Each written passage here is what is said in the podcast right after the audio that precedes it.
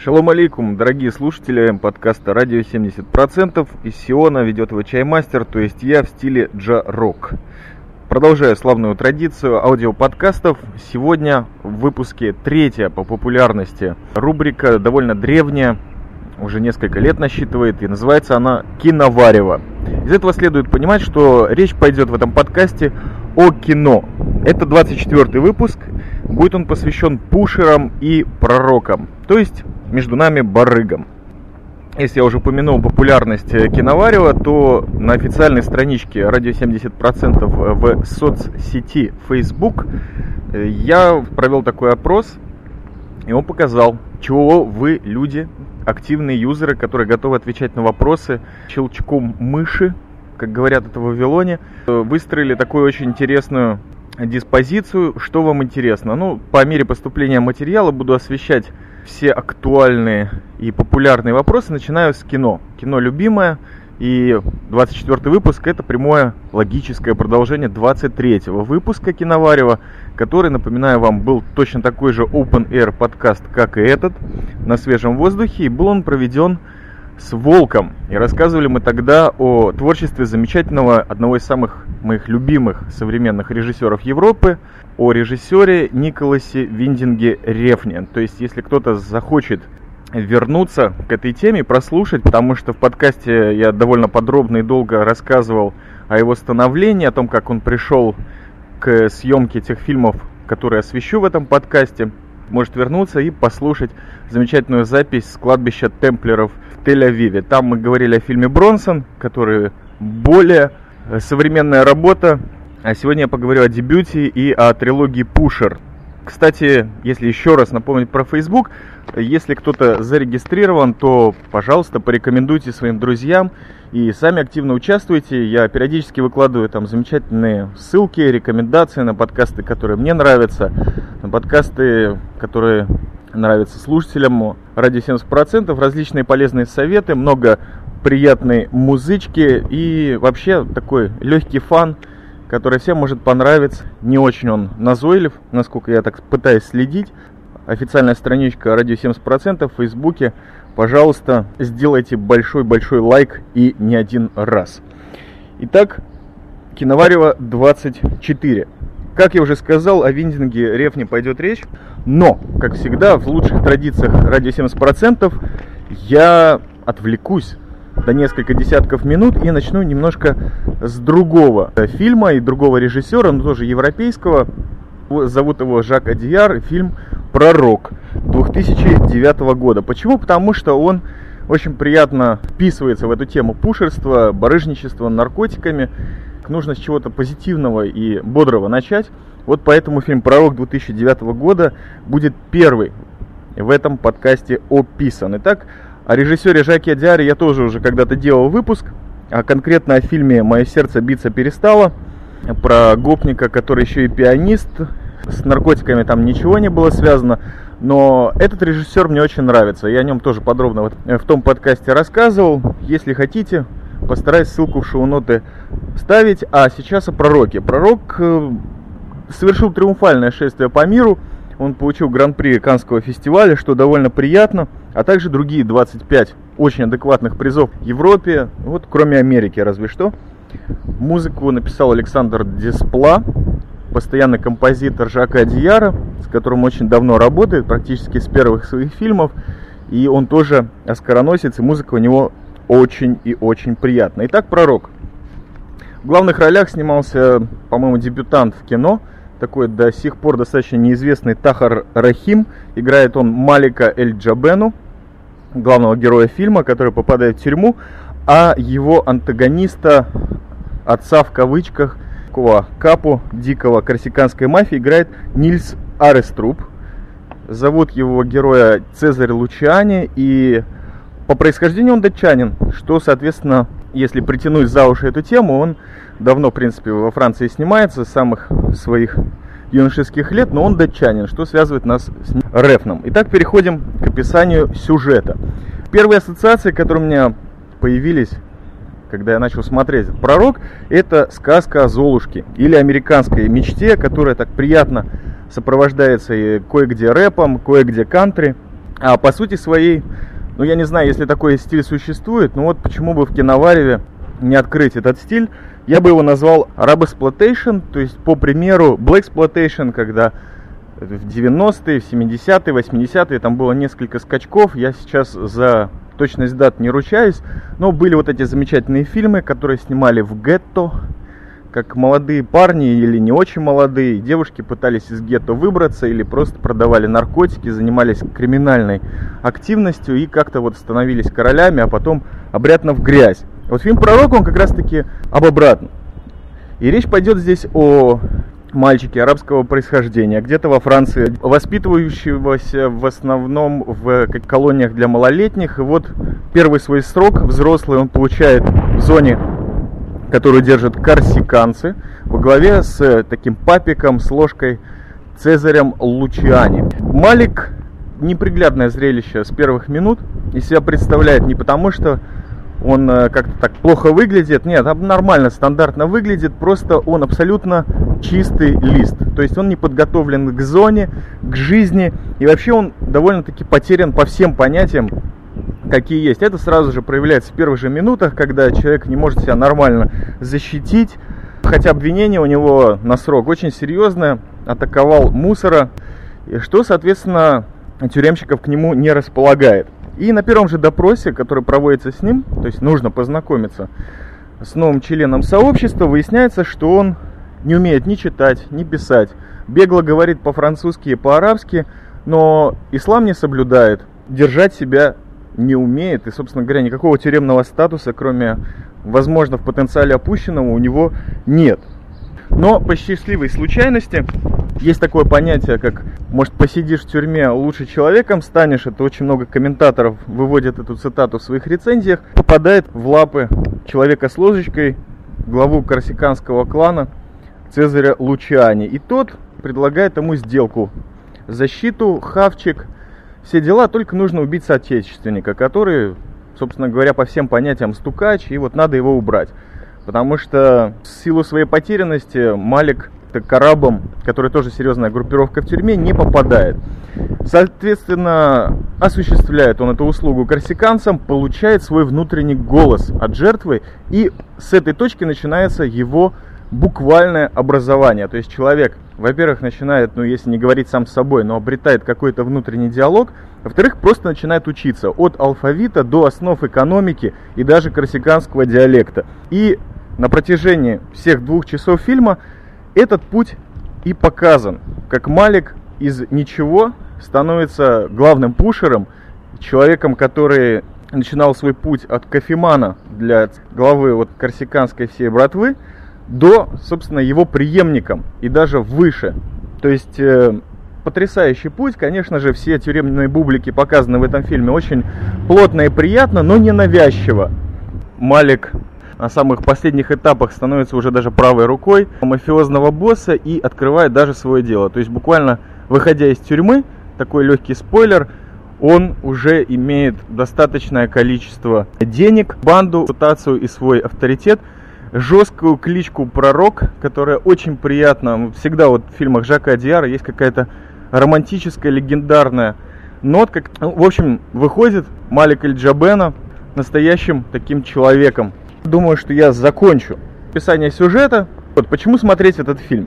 Ну, во-первых, я рассмотрел несколько очень прикольных моментов, не знаю, оригинально они или нет, но вообще само понятие имя Малик с арабского переводится как царь. И противостоит он Цезарю, корсиканскому, евроотцу, белому, темненькая лошадка, Малик.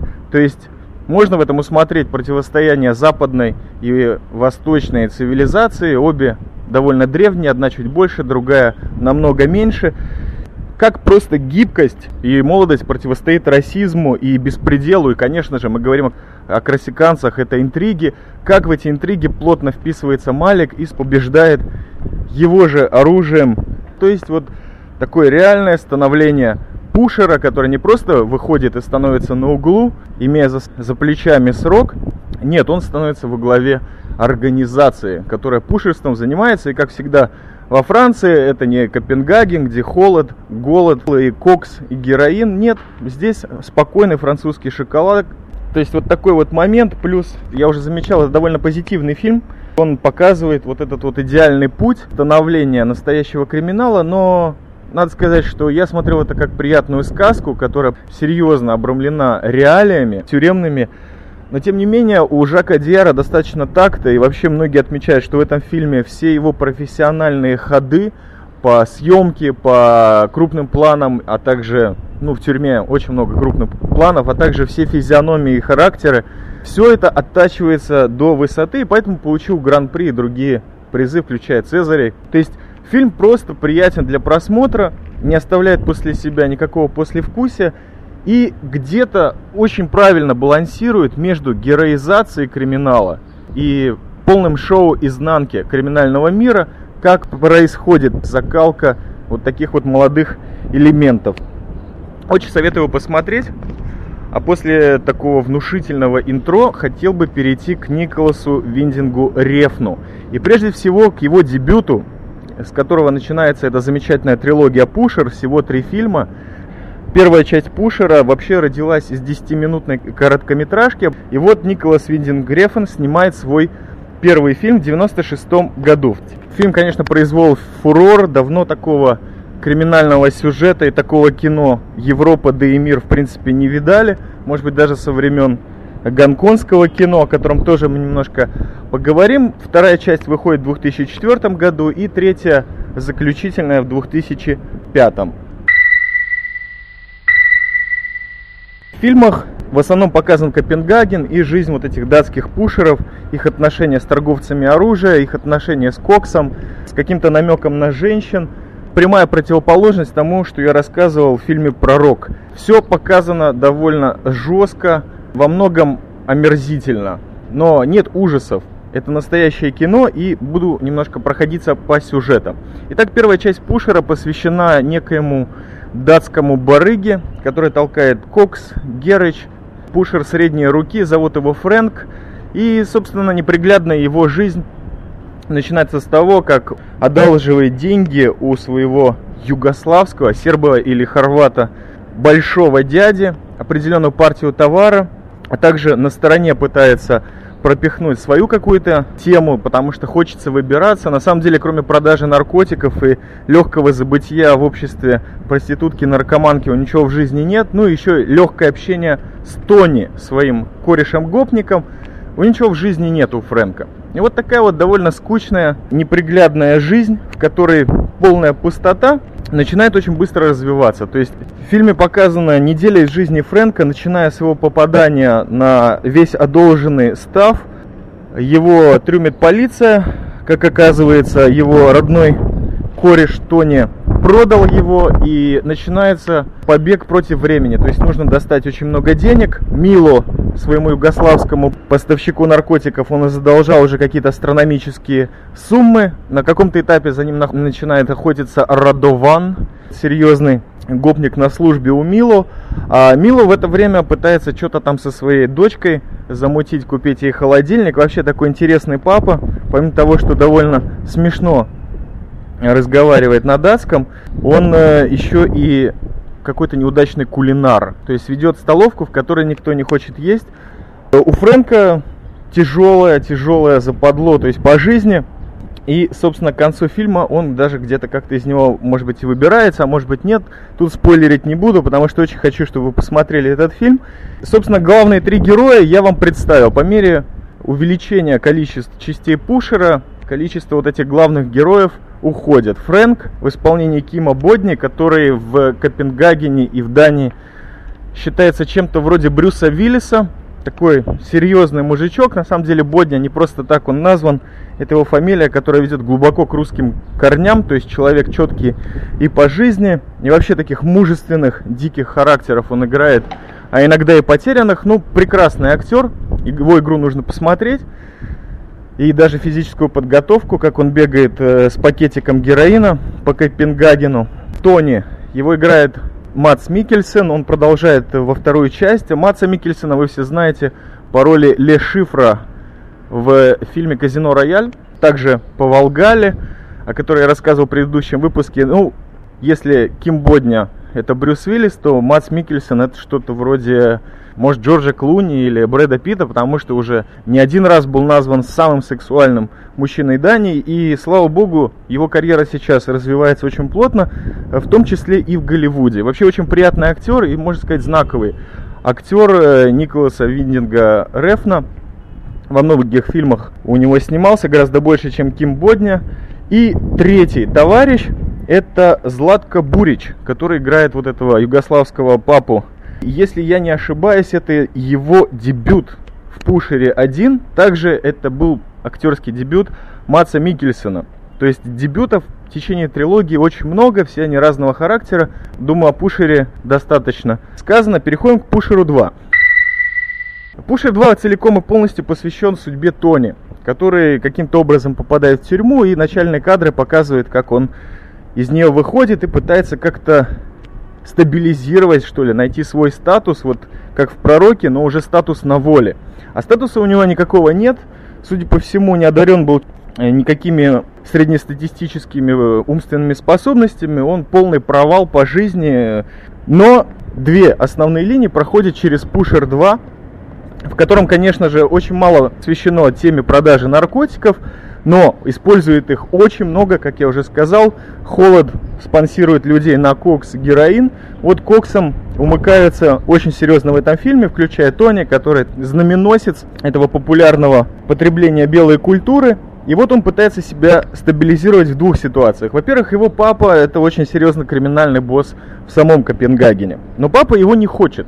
У папы есть сын от другой женщины, по странному стечению обстоятельств проститутки, и он занят вот воспитанием этого малька. А этот Тони, долбак такой, он ему вообще нигде не встался и не нужен ему по жизни, нет уважения к этому сыну и, собственно говоря, никому. Вторая тема. Тони в течение своего нахождения в тюрьме стал отцом. То есть э, возвращается, ему бац, подарок, давай пеленки меняй. И вот где-то между этими двумя линиями Тони пытается прийти к какому-то знаменателю своей жизни. Но у него это очень плохо получается и практически наоборот. Самое интересное, что неважно, какие у тебя умственные способности, неважно, сколько кокса ты перенюхал, все-таки человеческое тебе не чуждо. И при всей вот этой обстановке, о которой чуть позже я поговорю, вообще о трилогии Пушер, что в нем происходит, немножко возвращает меня к теме отца, наставника и сына, которая проходит через все творчество Жака Адияра. Именно поэтому я упомянул фильм «Пророк» в начале. Вот в «Пушере» втором это доходит до очень серьезных, практически шекспировских драм. Плюс в «Пушере» втором совершенно поверхностно появляется также Мило. Фрэнка уже нет, так что не рассчитывайте Кима Бодни увидеть в второй части. Тони нюхает кокс, разбирается с отцом, пытается сам стать таковым. Фильмы все там от полутора до двух часов смотрятся на одном дыхании. И вот на одном дыхании я перехожу к третьей части заключительной, которая является, собственно, дебютом Златка Бурича, того самого югославского пушера, говоря, поставщика наркотиков крупнейшего, судя по всему, в э, Копенгагене. Э, вот это его дебют в ведущей роли вообще в кино. Надо заметить, что справился он с ней, ну, если не на отлично, то на все 200 баллов. И фильм рассматривает его уже путь после всего того, что произошло в первой и второй части. Вот если мы говорили про пророк, где становится человек пушером, и все хорошо, и девушка, и радио, и банда, все пределе, то тут небольшой развал колес у Милу происходит в жизни. Фильм описывает день из его жизни, в течение которого он должен постоянно заскакивать на какие-то лечебные встречи он э, лечится от наркомании, уже сам пушер, что, собственно говоря, через все фильмы проходит. Все, кто продает, уже плотно сидят на своем материале. Параллельно он готовит 25-летие своей дочки пушерской, которая им очень удачно крутит и пользуется. И параллельно опять-таки западло. Но западло уже у Мило, естественно, что это во всех вселенских масштабах. То есть, с одной стороны, его поджимает некто маленький Мухаммед, который тоже пытается себя выставить главным дилером Копенгагена, как он очень приятно орет, Конгов Копенгаген, то есть король. А с другой стороны, подстава от албанцев. У Мило, то есть вместо Кокса, Герыча, который обычно он продает, ему подкидывают товарчик с экстази, который абсолютно для него не знаком, и не знает он, что с этим делать и как с этим справляться. В общем, подставы со всех сторон, а тут еще дочка напрягает. Все, что он готовит в своем маленьком ресторанчике, людям портит желудки. полное попадание и опять, опять вот эта лихорадка, когда куча дел и со всеми нужно справиться, ну совсем как я, чаймастер с подкастами, работой Вавилона и своей сионистской деятельностью. Э, как расправляется с этой ситуацией Мило, он же Златко Бурич, вы можете увидеть в третьей части. Я думаю, что по сюжету уже сказано более чем достаточно.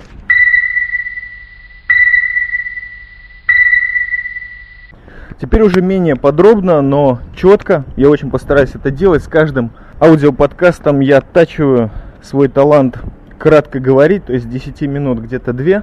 Но пока что это недостижимый результат, как вы видите, вот по всем этим фразам. Немножко об эстетике. Чем меня привлекла эта трилогия о пушерах, чем меня вообще завоевал Николас Виндингрефен, что я увидел в этих фильмах, в этой трилогии конкретно.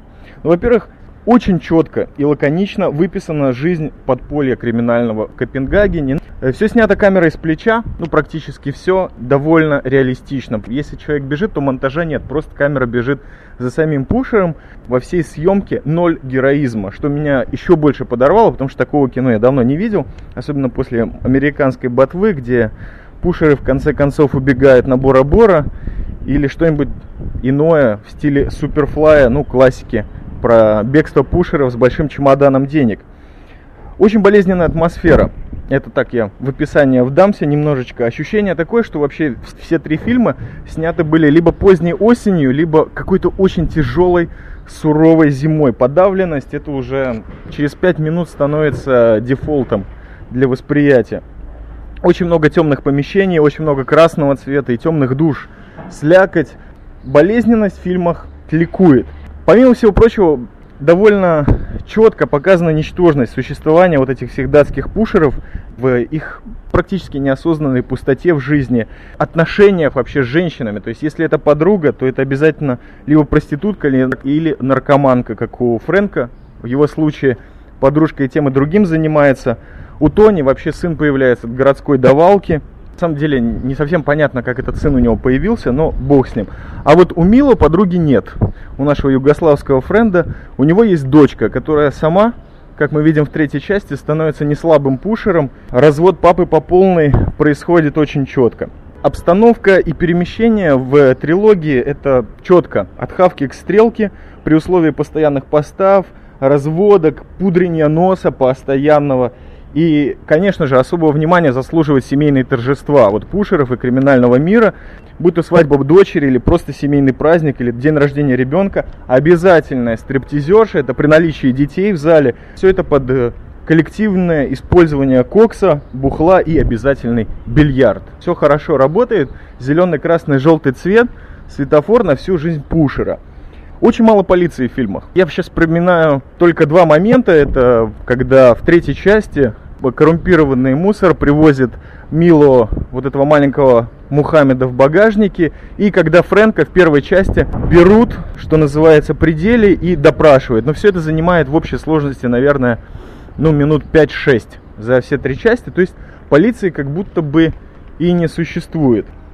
Очень четко показан север Европы, который постоянно наполняется иммигрантами, то есть и славянами, и балканами, и мусульманами, и родованами. И некоторые даже не отягощают себя изучением языка датского, что очень странно для родины Гамлета. Наверное, не нужно. Товар, деньги, товар. И возникает естественный вопрос у слушателей этого затянувшегося киноварева номер 24, почему же такое смотреть? Я разглядел несколько причин тому. Во-первых, это настоящее сильное кино. Все три части одинаково уникальны в себе и как трилогия, ну, рисует вполне подробное полотно. Это настоящее кино именно потому, что очень хорошая подача сюжета, прекраснейшая актерская игра неизвестных мне доселе актеров, которые, как вы видите, в будущем, то есть уже сейчас, очень хорошо по миру разошлись. Очень яркий почерк э, режиссера Виндинга Рефна, конечно же, он э, с этих фильмов начинается. Конечно же, они не всех могут своей эстетикой впечатлить, но вот этот почерк, допустим, тот же красный цвет, сильный упор на актерскую игру, а также на создание атмосферы, все это присутствует в трилогии.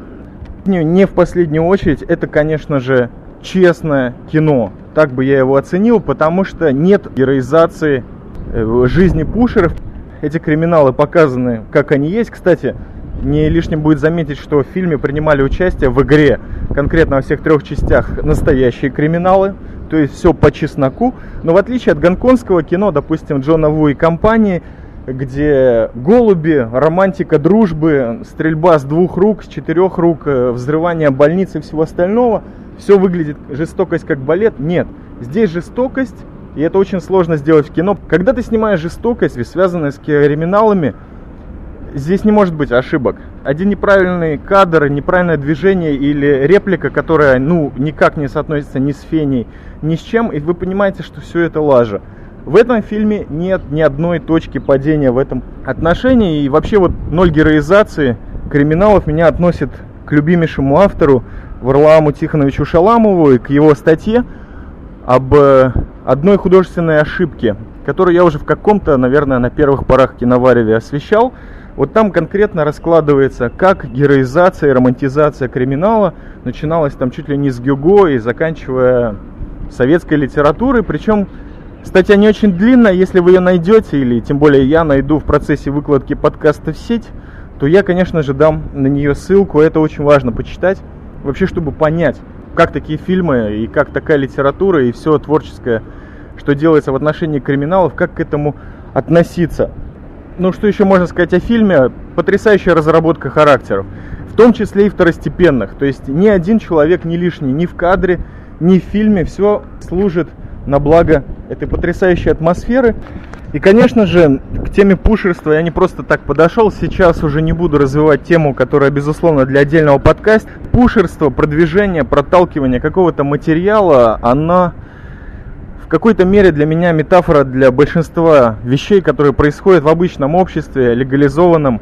Тема маркетинга имеет отношение к пушерству, наверное, самое, что ни на есть прямое – Э, значение, только спрос у пушеров он всегда есть практически, им только проблема осталось решать. А у маркетинга спроса не всегда есть. То есть приходится барыжить тем, что люди не хотят. И делают они очень искусно, что, собственно говоря, две стороны одной и той же монеты, по моему субъективному мнению. Итак, я говорил о трилогии Пушер. Очень рекомендую ее посмотреть. В отличие от многих европейских фильмов с чашечкой кофе в мизинчике, Э, люди говорят мало, но говорят четко. А если говорят долго, то это уж точно что-нибудь ницшеанское или киркегоровское, например. Ну или, по крайней мере, похоже на это. В заключение хотелось бы проанонсировать такой замечательный сервис, вернее сайт, который называется bandfilm.ru. Он для вас всех, кто по-прежнему интересуется после этого разгромного подкаста темой бандюков. Это замечательный бразер, тоже записывающий в прошлом киноподкасты Серджио Такан, Серега, тебе большой привет. Чисто вручную собирает эти клипы на различные бандитские темы, различные фильмы, связанные с криминальной мифологией и историей. По-моему, вот эти видеоролики, которые там выложены, во-первых, очень неплохо озвучены, в том числе и мной когда-то был такой опыт, ну и другими гораздо более профессиональными людьми. Клипы короткие, четкие. Если у вас есть время, загляните bandfilm.ru.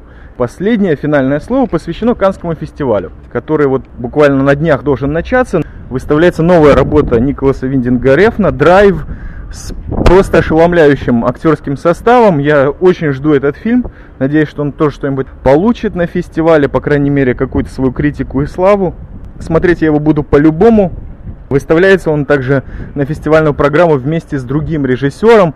Надо вспомнить «Матушку Россию», Андрей Звягинцев – отснял фильм «Елена» и тоже присутствует на этом кинофестивале. То есть обоим большой-большой удачи. А вам огромное спасибо за прослушивание, за терпение, за ваши комментарии, конечно. С вами был Чаймастер в Киновареве 24, посвященный пророкам и пушерам.